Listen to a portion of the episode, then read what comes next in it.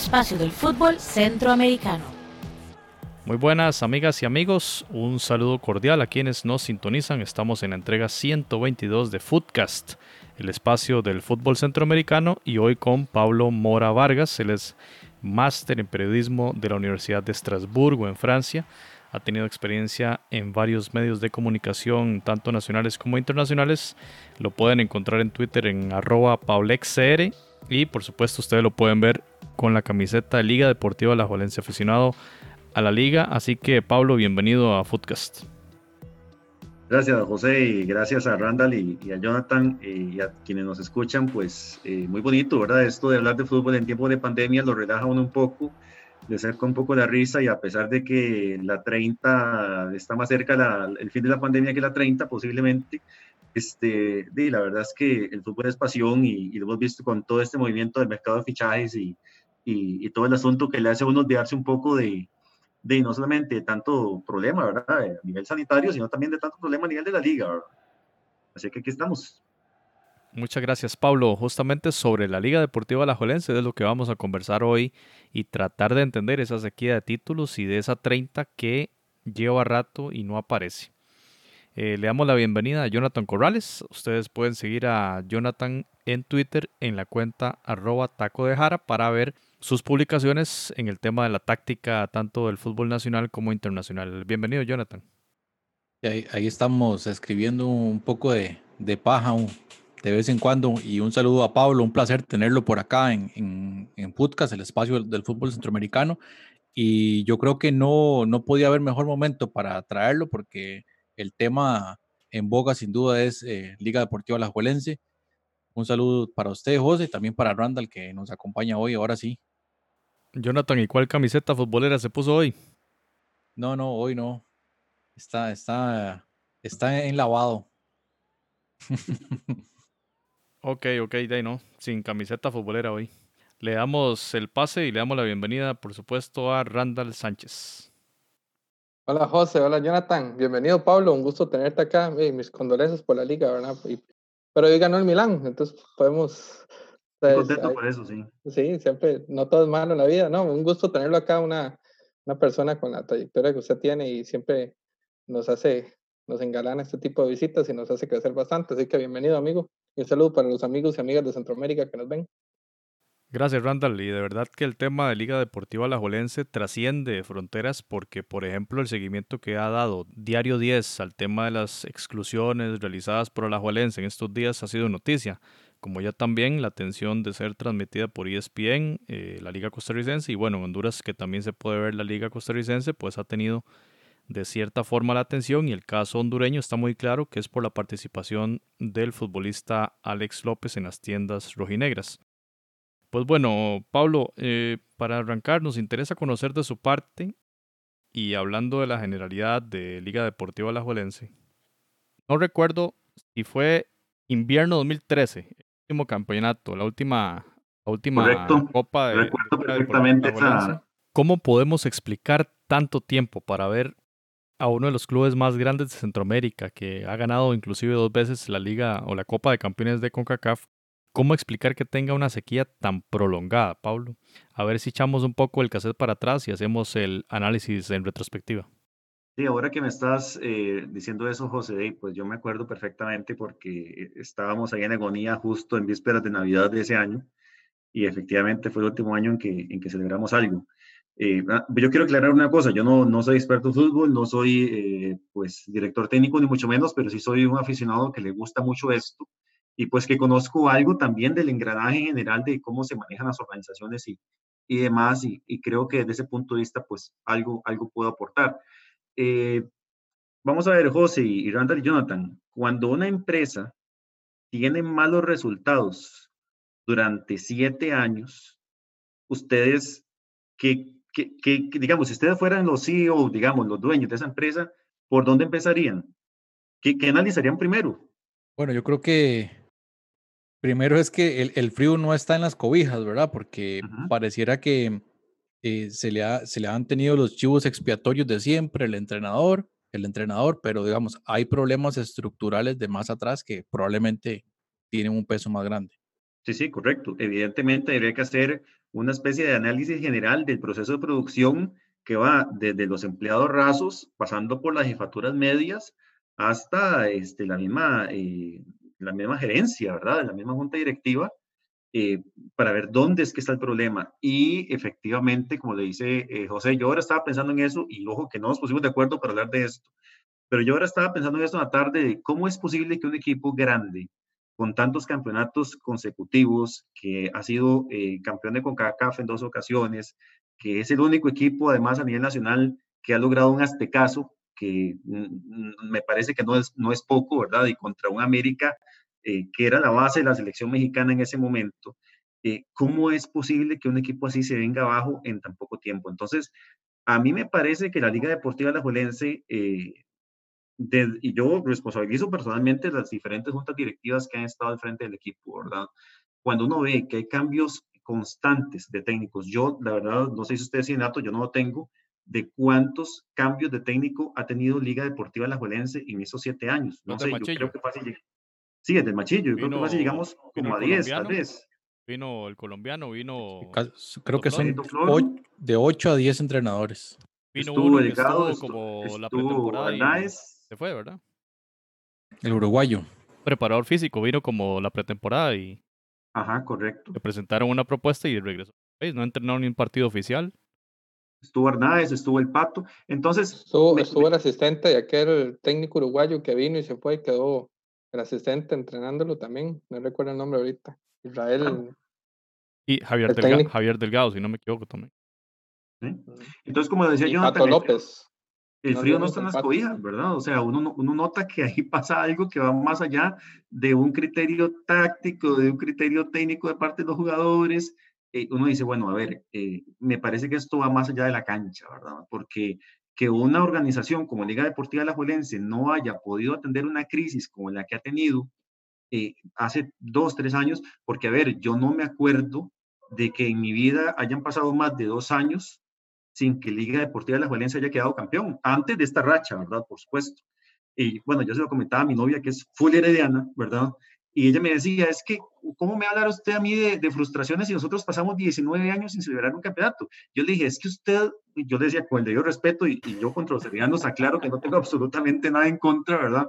Pero yo le decía, es que con el debido respeto, pero es que ustedes no tenían como costumbre ganar campeonatos eh, ocasionalmente. O sea, ustedes pasaron efectivamente 19 años sin quedar campeones. Entonces, por supuesto, cuando ustedes quedaron por fin campeones fue un gran fiestón y una gran algarabía y todo. Y últimamente se han acostumbrado a eso y no, no tengo nada en contra de decir que Heredia ha sido el equipo revelación de los últimos años. Pero para un liguista que estaba acostumbrado a bicampeonatos, a tetracampeonatos como el del inicio de los 2000, que estaba acostumbrado a ver su equipo figurar en lo más alto de la CONCACAF, que de un pronto a otro le cierren la llave del éxito y, y, lo dejen sin nada, uno dice, bueno, ¿qué pasa? Junta directiva. Ya a los tres años era momento de replantearse la situación y de poder hacer las cosas bien. Y, y, un ejemplo de esto ha sido, por ejemplo, y me encanta aquí estar rodeado de sancarleños, que además quiero mucho a la gente de San Carlos, este, eh, vean el ejemplo de San Carlos. San Carlos desciende, sube y cuando sube además tiene la organización suficiente para llevar al equipo de campeonato, de una, una muestra de que con poco pero bien organizado se puede hacer mucho. Entonces, a mí que no me vengan a decir que un equipo con el poderío económico que tiene Liga Deportiva La Juelense en tantos años, en una empresa que se podría, no sé, comprar, tal vez no voy a decir aquí marcas, pero que se podría comparar a las empresas más grandes del país, bueno, si, si un dueño, si los dueños de una empresa empiezan a ver que la empresa está dando eh, malos resultados y que está cayendo el default, y evidentemente lo que hay que hacer es una reingeniería y una reestructuración desde abajo es algo que las juntas directivas de Liga Deportiva La Juelense no han podido hacer. Pero Pablo, y compañero. Yo, yo, siento, yo siento, bueno, para que te estás tranquilo, el Liverpool duró 30 años en ser campeón, ¿verdad? Tal vez todavía tal vez, y es el equipo más grande de Inglaterra, ¿verdad? Yo siento que es que todo, todo generó un efecto dominó, porque, digamos, en algún momento, digamos, a nosotros la liga nos sorprendió porque yo tengo 38 años y yo he crecido con una liga exitosa. De hecho, tengo entendido que antes de Iván Ras, en los finales de los 80, la liga no era tan exitosa, pero a partir de los 80 usted no, no, visualiza, no, no visualiza un, un campeonato, un, dos, tres años en que la liga sea campeón. Y al mismo tiempo, o sea, siendo siempre un ejemplo de administración. porque siempre se manejaba eso, que Saprissa quebró, que Heredia quebró, la liga siempre se mantuvo como un, como un ejemplo de administración. La, la, venta de Froilán, la venta de Ronald Gómez, o sea, cuánta plata entró ahí y le dio esa estabilidad económica. Sí, porque lo, la liga no va, por ejemplo, por, por, por crisis económicas. Yo no sé ahora que están queriendo reestructurar y que están sacando los jugadores tal vez más caros y, y de alguna manera más antiguos que empezaron el año pasado con Pemberton y, han ido ahí en la, digamos, en la cadena. Pero el problema de la liga yo creo que fue un, asunto de malas decisiones. Yo creo que no supieron resolver la salida de un Machillo Ramírez, que de alguna otra manera tenía un estilo de juego eh, que a la gente no le gustaba, pero era un estilo de juego exitoso. Y creo que cuando quisieron sacar, o cuando Machillos decide salir de la, de la liga, porque creo que fue decisión de él en su primera etapa, ¿verdad? Creo que de alguna manera quisieron darle un giro, ¿verdad? Que en, cuanto a estilo de juego y un montón de cuestiones, y de alguna otra manera, y ahí el modelo no, no, no, no resultó. Y ahí han venido equivocándose al punto que ya hoy en día ya ni siquiera, yo me atrevo a decir que ya ni siquiera es por junta directiva. Yo creo que ahora es una cuestión sociológica, ya psicológica, inclusive ya digamos, ya, ya está empezando a pesar eh, más allá, porque si usted ve, todavía la liga sigue siendo, a pesar de que no es una empresa como tal, es una asociación deportiva, la liga sigue siendo un modelo de organización y, y, es un, un, un, equipo realmente con, con, instalaciones de primer mundo y, y sigue estando a la vanguardia en Centroamérica, mientras hay equipos grandes en Centroamérica que ni siquiera tienen un estadio propio, la liga tiene un centro de alto rendimiento comparable con los, los grandes equipos de nivel grandes del mundo. Entonces yo creo que ya ese, ese problema de, de, tantos errores que cometieron, de cambiando entrenadores, de queriendo mejorar, cambiar un estilo de juego, trayendo jugadores que tal vez no, no rendían, yo creo que ya fue, fue, fue generando tanta preocupación que hoy en día lo de la liga yo creo que ya es un, ya es, un, ya es, un, ya es una cuestión psicológica, porque por ejemplo, si, si Adonis Pineda no hubiera cometido esa tontería, la liga sería campeón el año pasado. pero yo no sé si coincides conmigo en que es una cuestión psicológica en finales porque la liga ha hecho campeonatos, campeonatos regulares muy buenos. El de la vez pasada fue excelente. A mí, yo, yo te compro, digamos, lo de que la cuestión psicológica pega en finales. Ahí sí, eso es evidente. Y desde, el, desde que Saprissa metió el 2 a 0 en el Morera, por ejemplo, yo agarré a mis amigos morados y los felicité una vez y les dije, felicidades, ustedes ya son campeones. No, sí, es que, A eso voy, Pablo. Realmente no se iban a, levantar. Yo, el recuerdo más, más viejo, yo nací en, bueno, finales de los 70 el 7-9, en mi, digamos, mi niñez y mi adolescencia, yo vi a un alajuelense que daba la pauta en el tema de estilo de juego. Es decir, cuando estábamos en el cole, estaba Badu Vieira y daba ah, gusto. Los mejores tiempos. Era un, eh, poner, poner a jugar ahí a, Pato López con Joaquín Bernardo Guillén, en la delantera, bueno, todos los jugadores que aquí podemos mencionar, eh, Brian Ruiz, Froilán Ledesma, eh, toda esa época de jugadores, más allá de Badu, pues era un alajuelense ganador, como usted lo dice, Pablo. Era un alajuelense que veíamos siempre pelearle el título a, a y estaba ahí en CONCACAF bastante bien. Siempre, bueno, se jalaba buenos partidos. Recuerdo un partido en que eh, una serie contra Cruz Azul que iba perdiendo 3 a 2 y logró con Froilán por lo menos darle ese 3, eh, iba perdiendo 3 a 0 logró darle por, por, lo menos el maquillaje, daba una buena representación internacional. En este torneo, los grandes de Centroamérica, siempre lo veíamos ahí peleando de tú a tú con, con Olimpia, con comunicaciones prisa. No sé, Pablo, si ese ADN ganador ha esfumado un poco en estos años. Yo creo, como les digo, yo creo que la cuestión mental se ve en las instancias finales y en jugadores que son eh, fundamentales, pero no creo en la cuestión mental en campeonatos regulares. Si no, la liga no estaría llegando a finales, si no la liga no estaría peleando los primeros puestos. Eh, a ver, la liga no es que ha dejado de ser protagonista del todo, el problema es que eh, eh, hay una mezcla entre una situación mental y, y ojo que esto no podría yo, vamos a ver, asegurarlo al 100%, pero a uno le da la impresión de que cuando un equipo tiene tantos problemas de funcionamiento, hay un tema de camerino también. Y eso, pues, eh, se ha hablado en Alajuelas en la sociedad de un tema de, de, liderazgo, de liderazgo negativo. No me voy a meter aquí con jugadores para no buscarme broncas, pero, pero sí, sí se ha hablado mucho de un tema de liderazgo negativo, de jugadores mediocres, de jugadores que han contagiado a otros con su mediocridad y que se acostumbraron a perder. Entonces, eh, yo no sé si eso entra dentro de una situación meramente psicológica o si ya es una situación de intervención de manejo de grupo, que evidentemente entra el punto de vista psicológico también, pero cuando uno sabe que hay un líder negativo en, eh, o varios líderes negativos en cualquier organización y que esa organización debido a esto es menos productiva, eh, pues lo lógico que es hacer una investigación y separar a los, líderes, negativos, ¿no? Pero a mí me parece que Liga Deportiva Alajuelense le da muchas largas a tomar decisiones como estas. Yo te voy a ser sincero, yo estoy muy contento de las separaciones que la liga está haciendo y me parece que todavía faltan más. Pablo, lo interrumpo aquí para darle el pase a Jonathan. Jonathan, vea, tal vez analizamos un poquito esto que estamos mostrando ahí en la, en la pantalla, en la transmisión de Facebook. Dicho, sea de paso, saludamos a, a Mariela Sánchez, que es hermana de Randall. Ella trabajó en una fútbol muchísimos años, conoce mucho del fútbol nacional. Un gusto, Mariela, que nos está sintonizando. Iván Murillo, Monserrat Vargas, eh, Pablo, dice que qué lujo de invitado tenemos hoy acá en, en Podcast. Eh, un saludo a Isaura González. linda, Monsi. Y a Marcos Moreira, que nos ve desde Nicaragua.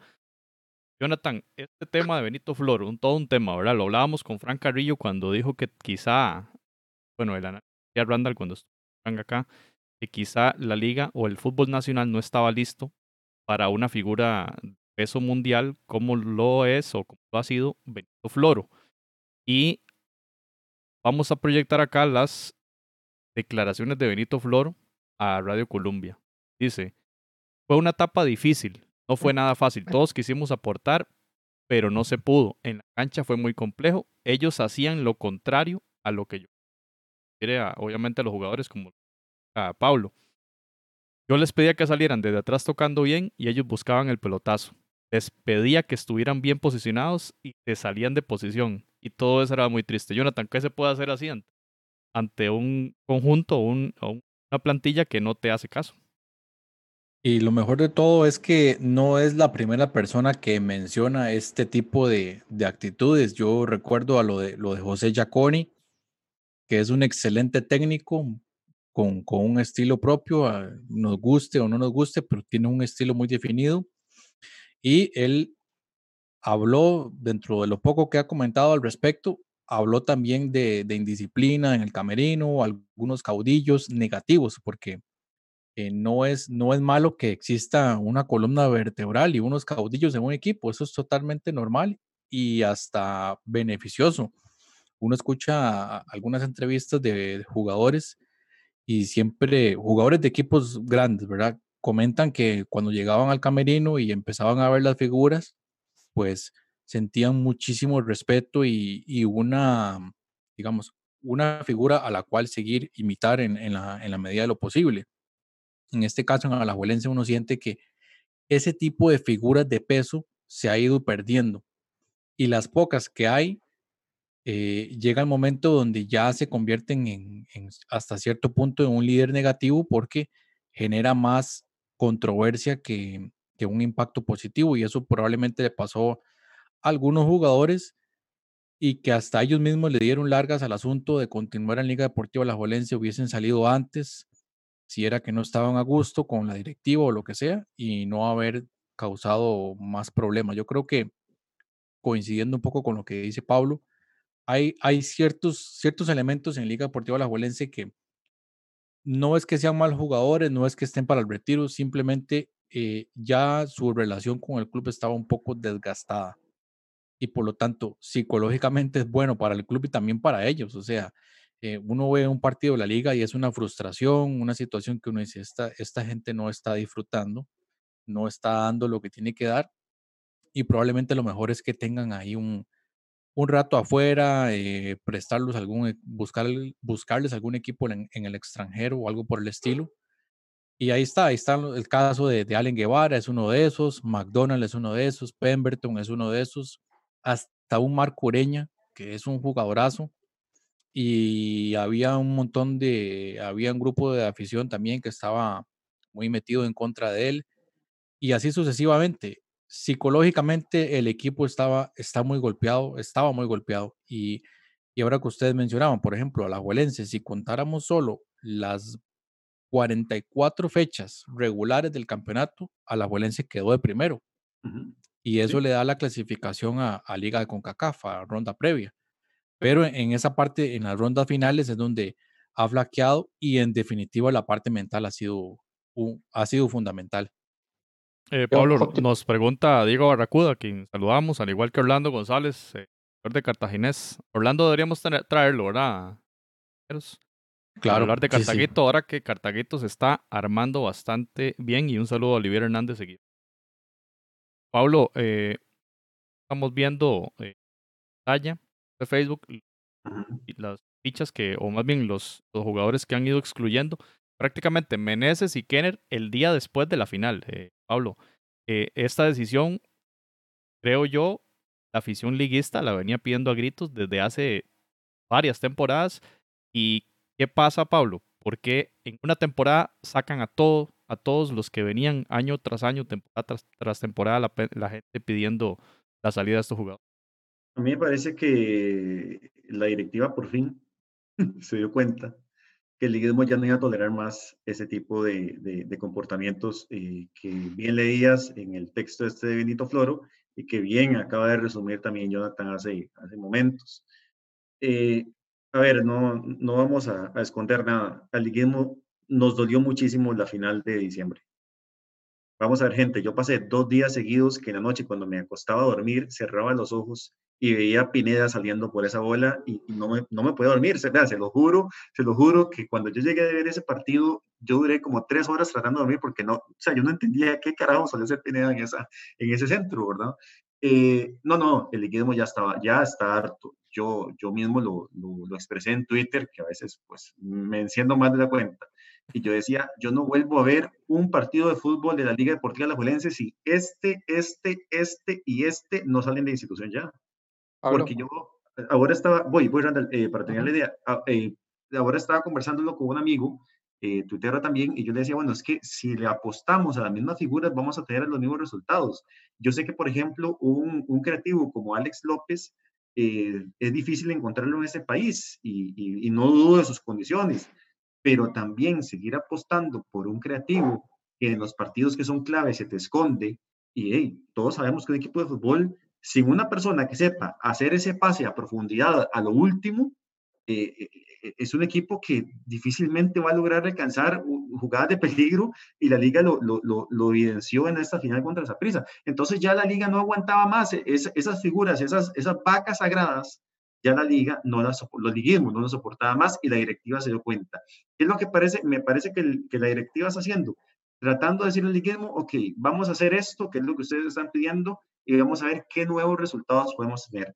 Yo no, no creo sinceramente o no espero que la liga sea campeón, por ejemplo, en diciembre, pero sí creo que esto es el inicio de una transformación que es necesaria, que acompañada de, de esta, eh, del que puede tener el centro del de, el CAR eh, en las ligas menores y demás, puede ser que le venga a dar a la Liga Deportiva a la Polencia un nuevo aire eh, pronto. No sé si ya, no creo, pero pronto, porque si ustedes me preguntan a mí en este momento, yo creo que el gran favorito para levantar la copa en diciembre es nuevamente el Deportivo Saprissa. Pero sí creo que esta transformación era necesaria y no solamente para la Liga Deportiva de la Huelense, era necesaria para los mismos jugadores, porque ahora que estaba eh, comentando eh, este amigo eh, cartaginés eh, que nos está viendo, Orlando, Orlando eh, mira, hablando de, yo creo que Cartago se está armando bonito, ¿verdad? O sea, sinceramente, eh, a uno le parece que está haciendo buenas contrataciones. Hay que ver si el tema de Marcel eh, permanece ahí o no. Pero eh, me parece que jugadores como Allen Guevara o como Kenner Gutiérrez podrían tener un nuevo aire en otro equipo que ya no les esté exigiendo tanto y donde no sientan tanta presión también, donde simplemente ya el ambiente no esté tan maleado, ¿verdad? habría que ver. Pero volviendo al tema de la liga, si la liga no daba este paso, si no daba este paso y volvía a, eh, perseverar en sus fracasos, me parece a mí que eh, simplemente la afición liguista se iba a estar retirando de los estadios, que es lo que increíblemente hemos seguido haciendo, ¿verdad? O sea, el apoyo del liguismo, siete años sin quedar campeones, y ahí estamos apoyando domingo, domingo, y estamos encima del equipo y esta carajada que es una relación verdaderamente tóxica, ¿verdad? En la que uno realmente espera que la liga ya por fin se despierte y que estos chavalos se den cuenta que ya puesta y resulta que al final que no, ¿verdad? Entonces yo creo que es eso, me parece que es como, como un, bueno, vamos a hacerle caso a la afición y también yo esperaría, yo esperaría que haya un análisis no solamente futbolístico, sino que haya un análisis ya psicológico de las figuras que no están rindiendo a nivel de club y que era necesario sacar para ver si ahora sí podemos aspirar realmente a grandes cosas. Randall, de, de las fichas que antes se anunciaban o se criticaban, ya fueron excluidos Kenner Gutiérrez, meses que dio minutos en esta temporada. Eh, digamos que la estrella más importante del club, eh, Jonathan McDonald. Bueno, Pemberton la temporada pasada. Randall, ¿quién más falta ahí? Yo siento que la liga tiene que ser mesurada, tampoco puede abusar tanto, o sea, digamos, bueno, no soy quien para decir que una persona se tenga que quedar sin trabajo, ¿verdad? Pero, pero yo creo que, que si la liga lo que, que la intención es hacer un cambio total en su, en su planilla, yo creo que lo, lo también que hacerlo de manera inteligente, porque ya, por ejemplo, sacar un jugador como McDonald's ya es un peso fuerte, ¿verdad? Y que, y que realmente bajar un vacío. Yo creo que lo de McDonald's, eh, McDonald's hace mucho tiempo los árbitros lo sacaron del, del, del, fútbol. Y, y, y, ya un jugador como McDonald's, que para nadie es un secreto, que es un símbolo de la liga, inclusive hasta, hasta los rebeldes del fútbol, ¿verdad? Por todas sus cosas que ha tenido. Pero yo creo que ya, ya McDonald's es un gol que vota muerto frente al, frente al portero en el primer partido contra Zaprisa, ya eso, ya eso era un, un, indicador de que McDonald's psicológicamente no estaba, digamos, para aguantar la presión para, de, de, la delantera de un equipo tan urgido como la liga. Lo de Kenner y lo de Meneses yo creo que fueron chidos expiatorios, porque ellos casi ni jugaron este, este campeonato. Yo creo que fue un, un, un, tema más por también, como lo dice Pablo, para ir apaciguando a la, a la afición, eh, como el circo romano, entre más cabezas rueden mejor, ¿verdad? Más contento quedó el público y toda la cuestión.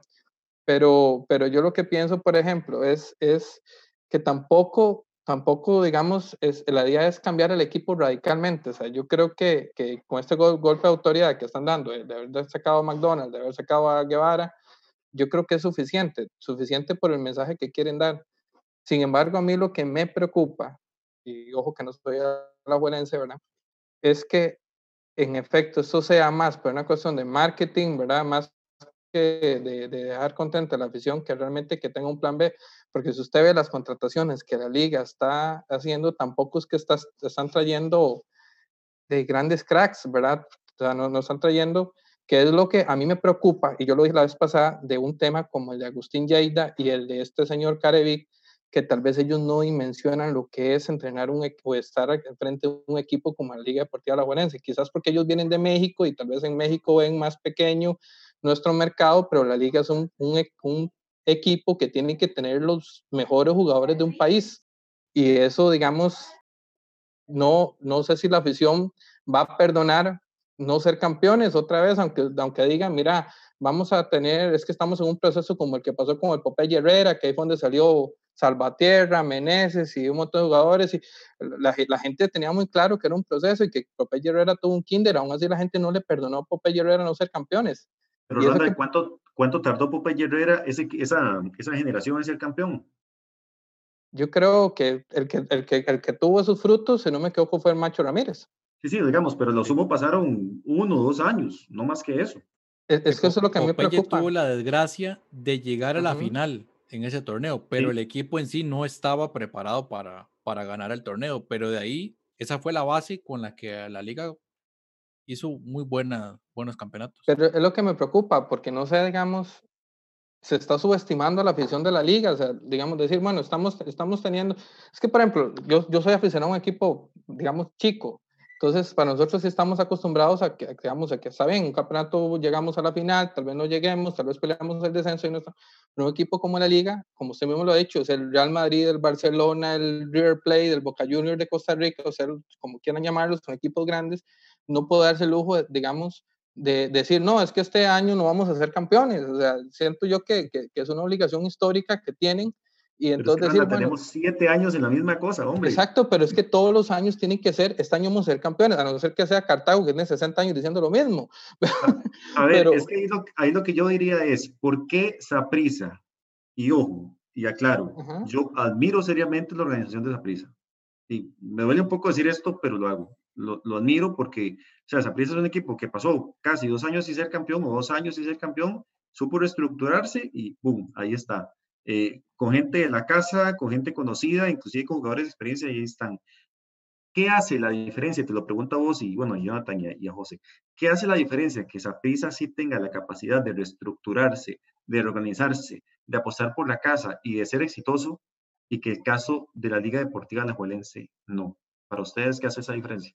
Pero es que también Saprissa, digamos, en esos, en esos periodos que Saprissa tuvo sequías, que tampoco fueron más de dos años, Saprissa de alguna manera siempre tenía buenos jugadores y la cartera de Saprissa también ayudaba, porque bueno, son jugadores de la casa sapricista, pero son jugadores caros, o sea, que San Carlos no puede tener, no puede tener Carmelita, no puede tener Cartago. O sea, Saprissa entonces de alguna otra manera ese proceso de reestructuración lo, lo, lo, acompañó siempre con inversión.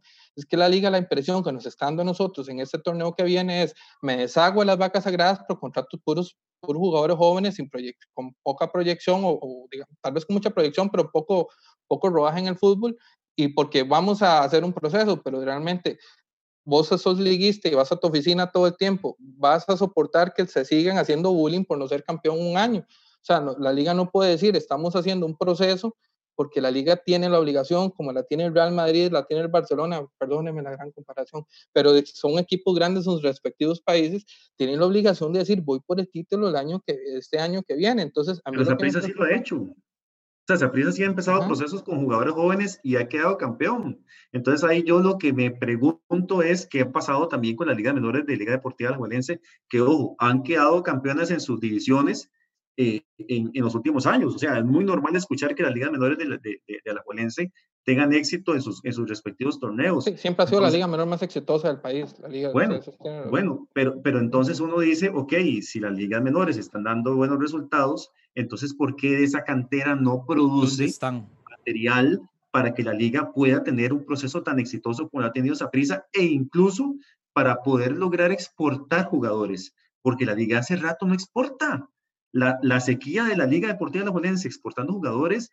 eh, y no sé, data de, de, de, la época del Pipo, de la época de Brian, eh, por ahí Matarrita, por ahí Venegas, y se acabó. Si hacemos una comparación de eso con los jugadores que, que el Deportivo Saprissa ha podido exportar, perdón, pero hay una diferencia abismal. Yo no sé si será un tema de, de pronto de, de, representantes, ¿verdad? Podría yo, yo creo que es un, es un problema nacional, porque yo creo, si usted ve tampoco la Liga Menor de Saprissa la está aportando mucho a, al equipo, al primer equipo. Saprissa es campeón gracias a los veteranos, gracias a que tenga un Bolaños encendido, a un Barrantes, eh, de alguna manera, a un Johan, que tampoco es de Liga Menor de, de esa prisa, y Barrantes no es de ligas menores de esa prisa, por ejemplo, o, algunos jugadores de Carmelita que ha tenido ahí, de liga, o sea, también, también es, un, es un fenómeno que también está afectando a los equipos, por algo Jafet se lleva los equipos, los jugadores de ligas menores de la liga también, ¿verdad? Que eso también ha sido otro eso problema. Le iba a decir, eso le iba a decir, que el discurso de Jafet cuando se inaugura el, el, alto rendimiento es eh, excelente por la liga porque nos va a preparar jugadores para Herediano. Saprissa tiene otro tema que hay jugadores que ni siquiera llegan a la primera división y ya están vendidos, como este, el portero Walker, que está en el Sporting de Lisboa. El hijo eh, Cordero. Por, cierto, de aquí, en, de aquí de Pocosí, de la Rita de Pocosí, eh, Julian eh, Cordero, que está en Francia. Eh, e, ese es como el negocio, o sea, Saprissa ha seguido formando jugadores. Creo que fue Fran Carrillo que mencionaba que el proceso de, de liga menor, estamos hablando que el muchacho va a tener 5 o 6 años hasta que esté listo. Es decir, que lo que las directivas dejen de hacer en este momento va a impactar dentro de 4 o 5 años. Entonces, lo que vemos ahorita es el reflejo de administraciones pasadas. Y ahora que viene todo este tema del CAR, todo este, todo este tema, los resultados no van a ser inmediatos, pero hablemos en 2, 3 años a ver qué va a salir de ahí. Eso sí, lo que sí veo de esa prisa, tal vez en a diferencia de, de Alajuelense, que no Heredia, porque Heredia sí ha hecho cambios bruscos en, en la planilla, pero en el caso de esa prisa es, ok, cuando ha tenido que cambiar, ha cambiado. Ha cambiado gente, ha No tenido que sacar gente. años. No lo deja mucho tiempo, Eso a menos cierto. de que su rendimiento. Pablo. Alajuelense ahorita está haciendo un cambio bastante brusco. El control de calidad de esa prisa es, es, es evidente, de eso que está diciendo Jonathan. La afición pesa mucho y un jugador que no pega va para afuera rapidito. Jonathan, tan, Es que así, ta- también, tan así que cambiaron al gerente deportivo. Recordemos que Evaristo Coronado, cuando tiene el fracaso, el torneo, e inmediatamente lo metieron a Víctor Cordero y, y se ven los, los resultados, ¿verdad? Yo quería Bueno, yo lo mismo, proyectar esto, compañeros. Esto es de, de Andrés, el apellido, el compañero de Teletica Radio, que publica hoy en Twitter la Andrés González. Andrés González, gracias. La posible alineación de Liga Deportiva Alajuelense, que era un tema que conversando. Esto, obviamente, ahí falta eh, Jeffrey Valverde, ahí donde lo ubicaría Jonathan. Donde está Barlow, ahí iría Je- Ahí por la. Jeffrey. Bueno, entonces tenemos a Leo Moreira, que pongámosle un asterisco, a esperar qué va a pasar con Pachuca y qué va a pasar con Jafet Soto. Ian Smith por la derecha, Machado de central, Junior de central y Zavala, el argentino, de lateral izquierdo, Cubero delante de la línea de cuatro, Bernard Alfaro, un buen jugador, Marlon Sequeira y ahí Jeffrey Valverde, dice Jonathan, eh, Lassiter por la izquierda y adelante Jürgens Montenegro y Jonathan Moya. Y de esa banca, de esa banca, Dylan ese Flores. Dylan no, Flores, no, Bueno, Alex López no lo metió Andrés González en, en. Ahí está Alex Yo López. tampoco lo metería. Y está Dylan Flores. Compañeros, bueno, Pablo, usted como liguista, ¿qué tal, qué tal ve ese equipo? Yo creo que es lo que hay. Yo es creo que es lo lo que hay. ¿Y lamentable. puede competir Herediano y a esa prisa? Eh, bueno, es que eh, uno no sabe si va a cruzar el río hasta que no llegue a la orilla, ¿verdad? De- a ver, yo creo que los jugadores que tiene Liga Deportiva de Valencia tienen la suficiente calidad para pelear el campeonato. Espero no ser demasiado eh, inocente, pero yo sí creo que tienen para pelear el campeonato. ¿Cuánto va a resistir esa banca? ¿Cuánto va a poder aportar esa banca? No sé, hay mucha gente, hay mucha figura joven y no podría asegurarles a ustedes que eh, esa banca le va a rendir a la liga. Pero sí creo que es necesario eh, que la liga empiece a apostarle a la cantera y prueba de eso es que ya Jürgen Montenegro viene de vuelta a esa delantera que los, yo personalmente lo estaba pidiendo hace Es no para esta, noticia. sino para la temporada pasada. Pues claro, por supuesto, yo estoy pero feliz. Y, y, y, y cómo es que se llama, y ver qué otro refuerzo, porque yo sí creo que la parte eh, medular de la liga, la parte de volantes, yo sí creo que hay que meterle una o dos figuras, me gustaría ver un contención más y me gustaría ver un volante de llegada más, porque me parece que el, el espacio que deja Allen Guevara, eh, bien que mal, eh, me parece que no se llena. ¿Cuánto esto puede suplir la cantera?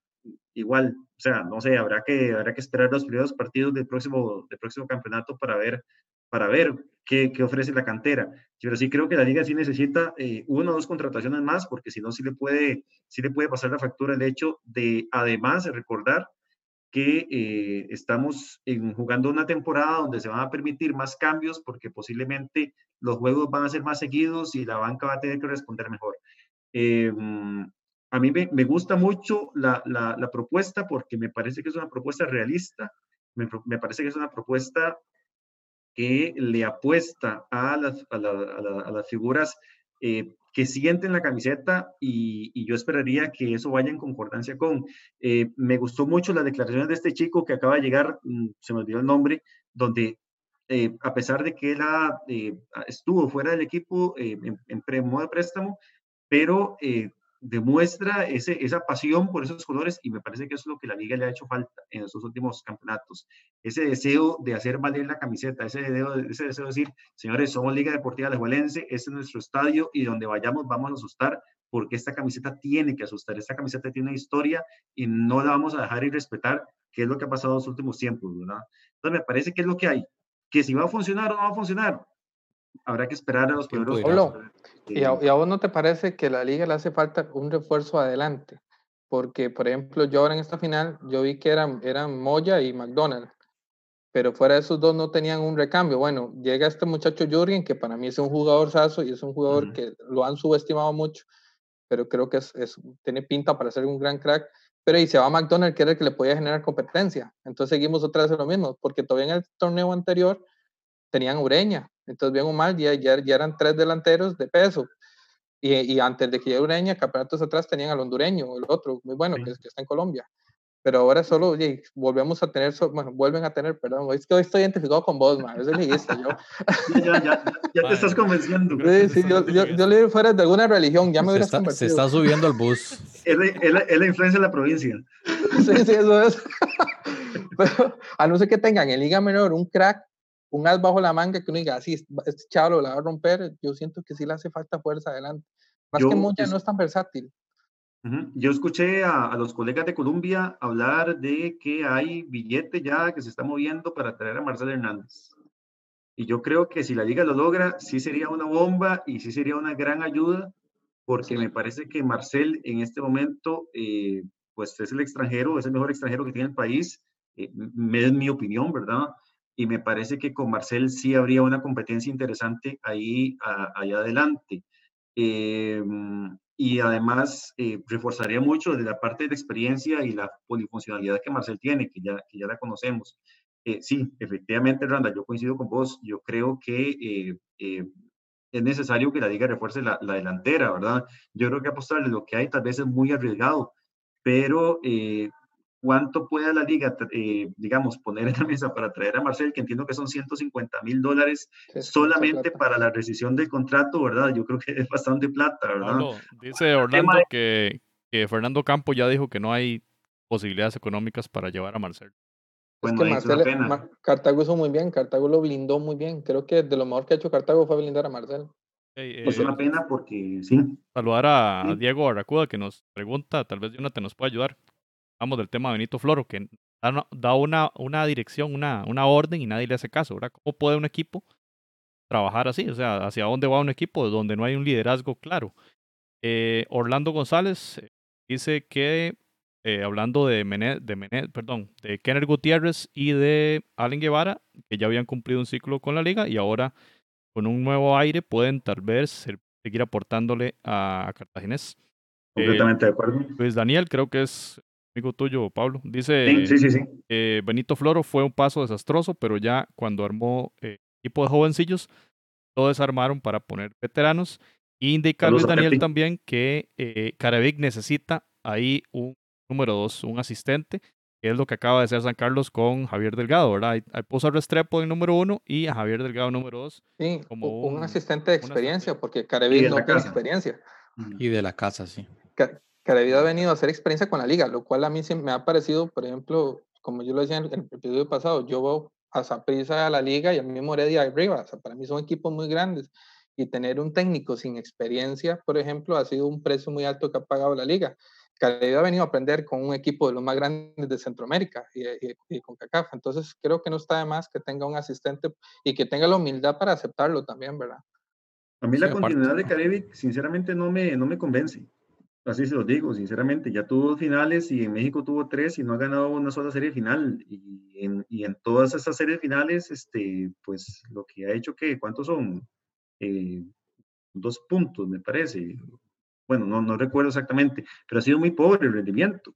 Entonces, este, lo que pasa es que, claro, volvemos al tema del, del dinero y la rescisión de contratos.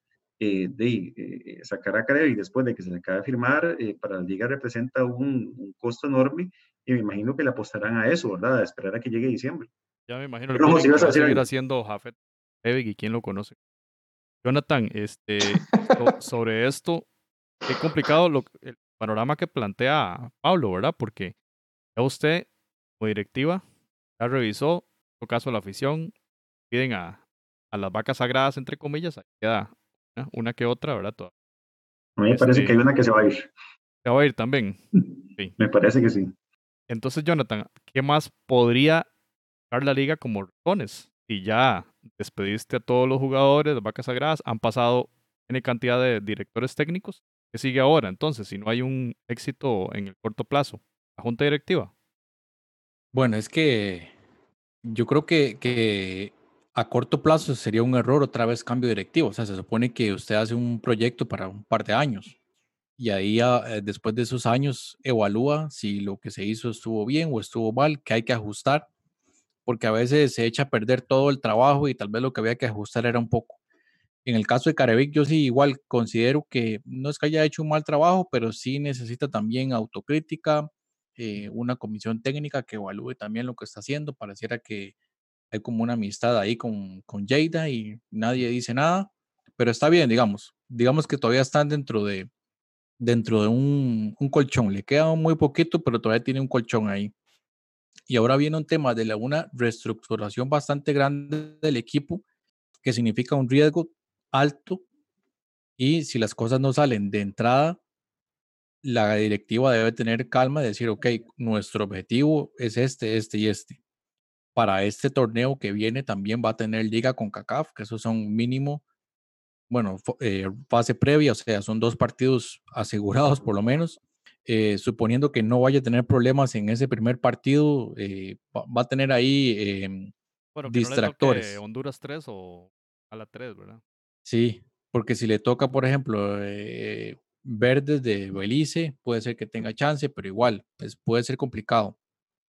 Y. Mm ya, ya tuvieron un antecedente con equipo de Nicaragua en, sí, bueno, la, la, la anterior. no haga leña la, última vez, la última vez tuvieron la mala suerte que les tocó el Olimpia de Carlos Restrepo y era un equipazo del Olimpia tras de eso. Entonces, era un equipazo del Olimpia y, o sea, muy mala suerte.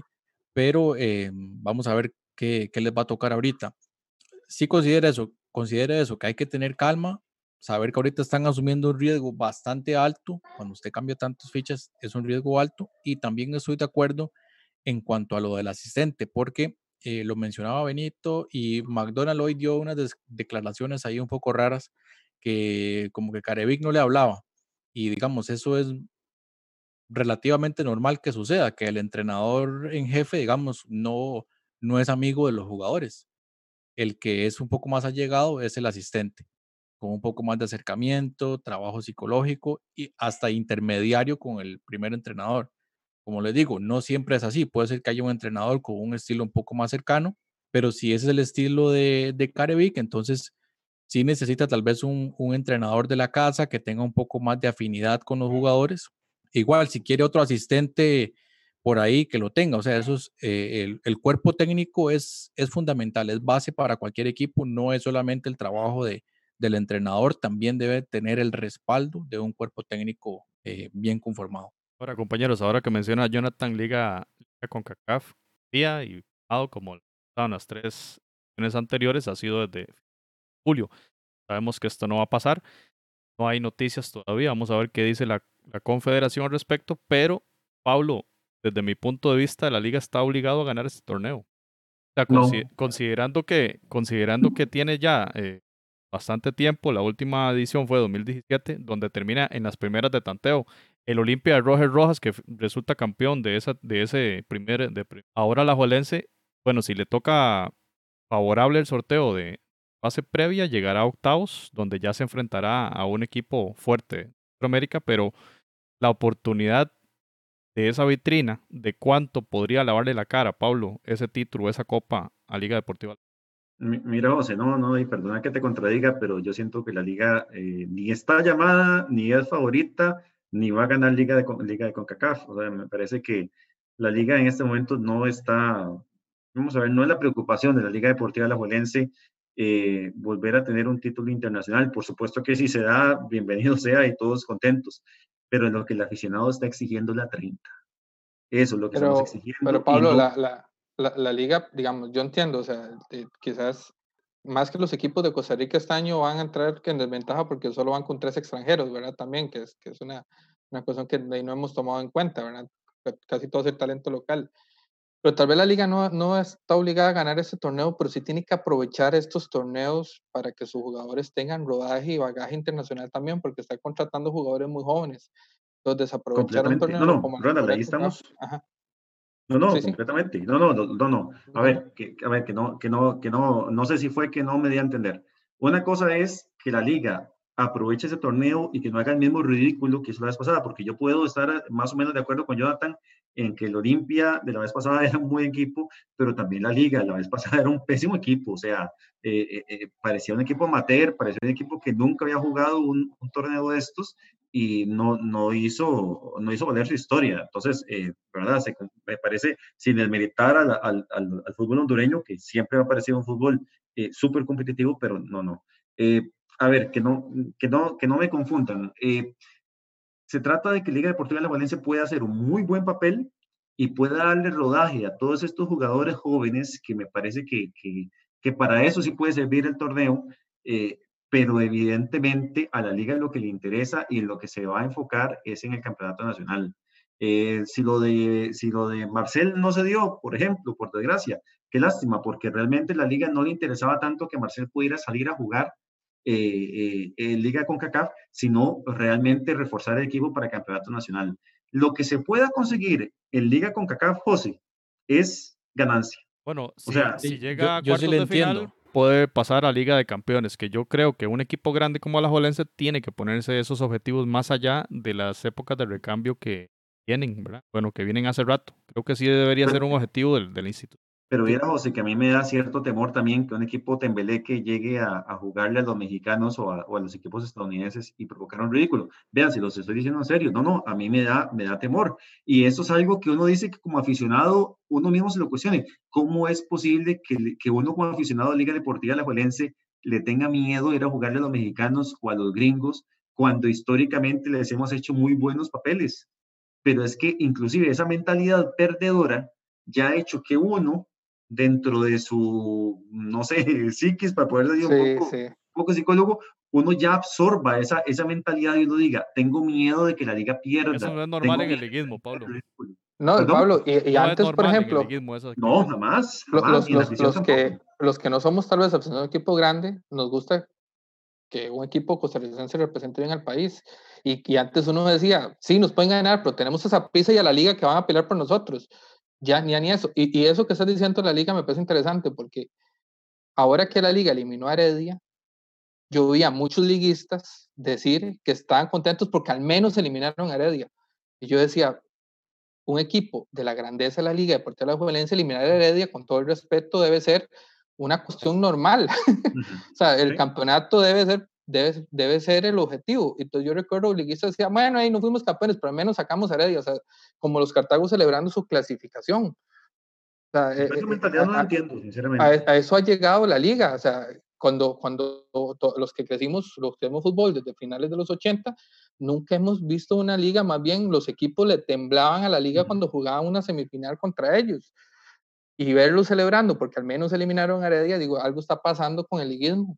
Bueno, Mira, yo... hablando de Cartaguito y vea, 114 años, yo, este, el decano del fútbol costarricense. Un saludo y una felicitación a todos los cartagos, que no solo esas tres copas, sino también el hecho de tener una estrella de las más grandes, ¿verdad? En la Copa de, Copa de Campeones. Y este, lo que publicaba también crack Rodrigo Calvo, a quien damos un saludo, este, sobre José Rafael Fello Mesa, que cumplía eh, 100 años de natalicio, la leyenda de, este club cartaginés. Les invitamos realmente a que busquen ese artículo que publicó, elaboró don Rodrigo Calvo, porque es de antología, donde describe todos los equipos. Pasó eh, Fello Mesa, campeón en México, campeón en Honduras, o en Colombia, campeón en Costa Rica con Cartagena y con Herediano. ¿Eh? Muy interesante lo que a los Calvo les invitamos a que a este, este tema, la crítica que lanzaba Orlando González en Twitter, ¿verdad? De que Cartaginés tardísimo el día publicaba esto, cuando más bien los clubes, y eso es un tema para otro episodio, ¿verdad? El tema de la identidad y la historia, la memoria histórica de los clubes, cómo debe ser preservada muy bien y tener este tipo de cosas a nivel de museo en los estadios para que pequeños que vienen creciendo aprendan de sus leyendas y de la, comprender la identidad. No, que yo vi una película mexicana donde salió Fello Mesa. Jugando con el Atlante. Fueron, fueron, a ver un partido y Fello Mesa, Fello Mesa, ¿eh? Para que veanlo. Que un, un, crack. sí, cuando veíamos el, el, tema de la Jolense, que cumplió años hace, hace, algunas semanas, este, también veíamos, hacíamos una, un repaso histórico de las leyendas del club, que nos parece muy, muy bonito que página web el club tenga la reseña histórica porque no todos los clubes tienen esto. Repito, esto debería ser casi que una obligación para todos los equipos. Hablando que ellos celebran todo, así que ojalá que las fiestas las hayan hecho ahí en la burbuja social de, de sus hogares, eh, Orlando. Y bueno, José Rafael eh, Fello Mesa Ivankovich, una, una leyenda del fútbol de José. Costa Rica, donde en algunos artículos en ese artículo de Rodrigo Calvo, obviamente toda la hemeroteca y algunos periodistas de, de antaño le comparaban con la calidad de Alejandro. O sea, que nada más aclarar que para los aficionados de Cartago, a veces los uso de ejemplo, pero Cartago es un equipo que le tengo mucho cariño y, y, que, y que para mí Cartago tiene que estar siempre entre los grandes, por eso es que, digamos, lo mencioné antes, ¿verdad? ¿Puedo contar una anécdota rápida de, de Cartago? sí, Eh, claro. Después del 3 a 1, en el Fello Mesa, en aquella final contra Heredia, eh, bueno, la- la- el partido de vuelta era en Heredia, pues unos amigos y yo nos fuimos esa noche al Fello Mesa a ver el partido en pantalla gigante, porque yo les decía, gente, tenemos que estar en Cartago, porque Sí. si Cartago queda campeón esta noche, esa vara hay que vivirla, o sea, eso no se puede perder, va a ser histórico. Y Hasta yo, me estaba voy de fiesta si Cartago es campeón. Claro, man, es que, o sea, era una cosa que uno decía, no, no, es que se va a caer Cartago, las ruinas se van a terminar de, de derrumbar, porque esa ciudad va a retumbar. Y muy sinceramente ha sido de las cosas futbolísticamente, y oh, que Cartago no es mi equipo, pero yo lo podría considerar como una especie de segundo equipo. todos ¿verdad? somos Cartago, de Cartago, Pablo. Sí, sí, de- Todos somos un poquito cartaguitos, es correcto. Y esa, De y esa Cartago noche- y de Limón.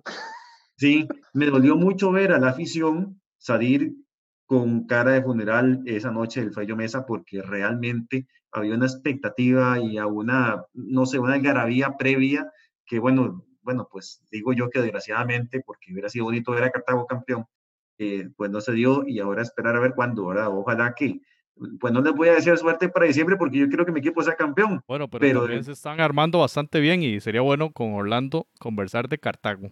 eh, que Sí. con cariño le decimos Cartaguito. Algunas personas se molestan, yo creo que esa parte del cariño. No, no, es es cierto cariño. que ahora, ahora Cartago va a tener una, un fanbase en Nicaragua grande y en El Salvador, Byron, Byron y, y, y Montenegro. un saludo a Camilo Velázquez de Fútbol Nica. Sabemos que ahora toda la atención que tenía el prisa por Fútbol Nica, que es una comunidad grandísima, más de 100 mil seguidores en Facebook, ahora se va a trasladar, como dicen, al cartaginés. Jonathan, para cerrar el programa de hoy, este tweet lo posteaba hoy la cuenta oficial de MLS, donde decía que había cambios en la programación porque jugadores del Nashville, donde sabemos que están Brian Bekeles, el hondureño, Aníbal Godoy, el panameño, y Randall Leal, eh, aparecieron cinco jugadores COVID positivo en Nashville. Y bueno, este, este invento del MLS va a ser bastante, es bastante arriesgado. Esto da cuenta también de cómo Costa Rica, como decimos, se la jugó. Se la jugó antes de que empezara este gran pico de contagios. Sí, bueno, hay que ver qué va a pasar. Creo que, bueno, la NBA está buscando exactamente lo mismo, hacer ese, ese, llamémoslo mini torneo, pero e- el, el riesgo es ese, ¿verdad? Que con el calendario tan apretado, cualquier cosa que suceda puede atrasar bastante. Aquí ya, por dicho, se terminó. Hay que ver qué va a suceder con esta segunda ola del COVID. E incluso en otros equipos, en perdón, en otros países centroamericanos también el, el campeonato está en veremos. Por eso es que ahora que estaba mencionando la liga con CACAF, dije, gente, sinceramente, yo creo que hay que ser muy, muy demasiado optimistas para pensar que eso va a tener lugar, porque a menos que se haga en un lugar, en un país donde la situación esté más o menos controlada, eh, No hay dónde. No, no, no, Sí, sinceramente. no, y la, lo- la logística sí es, está complicado. Bueno, y tomando en cuenta que ni siquiera la Liga de Campeones ha terminado, van, van en fase de, de cuartos de final. Compañeros, se nos fue el tiempo. Ha sido genial conversar con Pablo hoy sobre Liga Deportiva Alajuelense, analizar esto. Saludamos a Santiago Contreras y a Olivier Hernández, herediano, que dice que también estaba ese día en, en el Cordero. Este, no les pudimos responder las preguntas, pero bueno, ahí quedan, quedamos para próxima. Eh, Pablo, muchas gracias por haber participado de, de No, con mucho gusto. Nada más aclarar que Santiago es vecino aquí de, de la casa, así, a la pura par vive, Santiago Contreras. Un saludo a él. Y no, yo coincido también con Santiago que ya el ciclo de McDonald's se cumplió definitivamente. Vamos a ver cuántos Y muchas gracias a ustedes, ¿verdad? Por invitarme. Y ahí estamos. Cuando ustedes quieran volver a, a, a oírme hablar paja, aquí estoy con mucho gusto. Muy bien, Pablo. Jonathan Corrales, muchas gracias. No, gracias a ustedes y no, igual a Pablo. Ojalá que no sea la última. No, no. Randall Sánchez, el amigo de los Cartagos. Pablo, una, una pregunta. Después de haber ido esa noche al Fello Mesa, ¿cuántos campeonatos de la liga has visto? Yo creo que vos fuiste la la 1. Este, qué buena pregunta. Ese campeonato fue 2013, eh, eh, fue invierno 2013, me parece. Y me parece que el siguiente liga quedó campeón y no más. Yo creo que ahí, ahí está ya la explicación. Yo creo que es una broma. No, una le broma. caigan, no le caigan a Pablo. Bueno, muchas gracias. No, no, Pablo, para, para irme, Pablo, realmente eh, re- un, un lujo tenerlo acá y, y sigue acompañándonos. Realmente usted es una persona muy, muy inteligente y, y creo que nos puede aportar bastante al programa. Algo hacemos. Muchas gracias, Randall. Y no, no, de verdad, cuando ustedes tengan gusto de nuevo, ahí, ahí vengo a animarles un poco este asunto. Muchas gracias a quienes nos escucharon y esta fue la entrega 122 del espacio del fútbol centroamericano. Footcast, el espacio del fútbol centroamericano.